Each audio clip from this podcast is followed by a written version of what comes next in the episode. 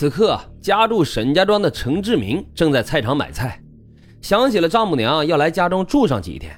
便顺带啊到离菜场不远的烧饼店买了几个烧饼回去带给老人当早点。从镇里骑车回沈家庄还要二三十分钟的时间，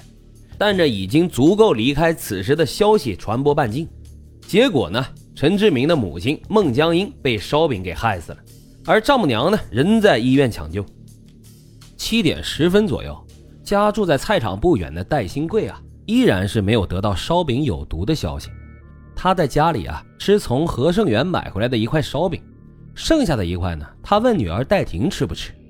女儿说早饭已经吃饱了。于是啊，戴新贵就开始吃另一块。在吃剩下四分之一的时候，一头就栽倒在了家中的沙发上。在严家村，放假在家的九岁的严文斌和四岁的堂弟在屋里玩。村里面啊，一位经常来卖早点的老太太经过门口的时候，这严文斌啊就跑出去买了一块烧饼和一个麻团，自己拿了烧饼，将麻团呢留给了弟弟。结果啊，他拿走的是死神的红苹果。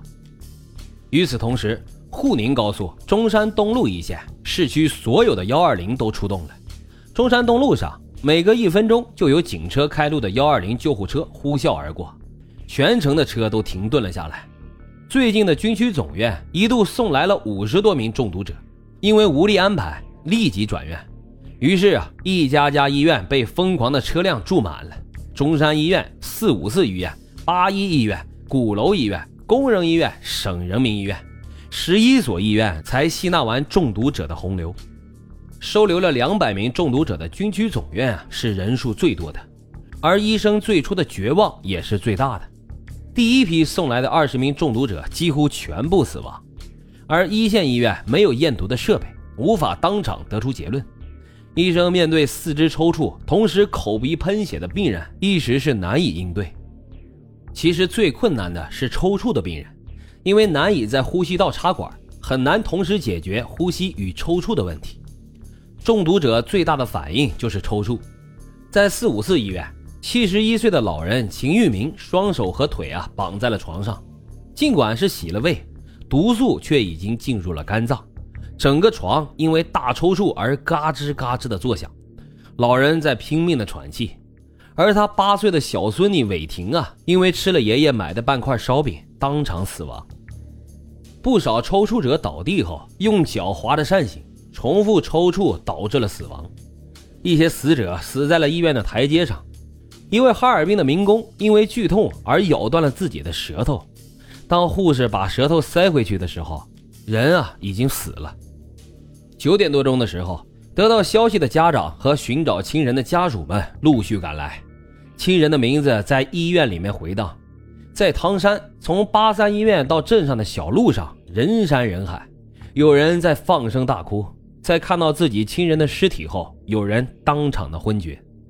整个汤山乃至是整个南京都在这个普通的上午炸了锅。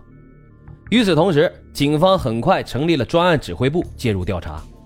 公安民警兵分数路，各就各位，迅速地展开了工作。一路人马立即对中午面食店采取了封查措施，防止闲杂人员进入现场。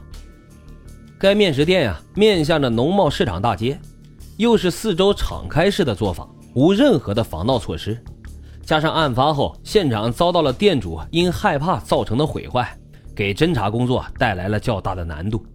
负责现场勘查的民警啊，很快从现场提取了一些有价值的检材。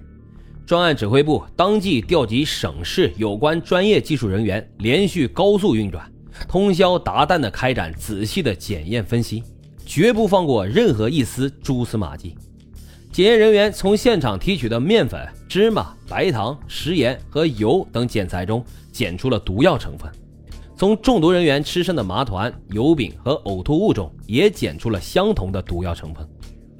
专案指挥部根据现场勘查、检材化验结果和现场内部初步调查走访等情况综合分析，认定啊这是一起性质恶劣的特大投毒案件，并推断出犯罪嫌疑人作案的大概时间。毒物为粉末状，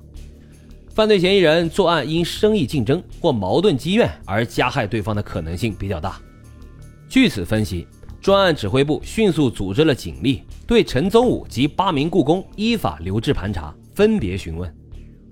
同时，调集了警力，开展外围调查走访，在全市进行地毯式的排查摸底。排查中，公安民警以汤山镇地区为重点，突出对重点场所、重点行业的管控。经过对汤山镇其余六家早点店的调查，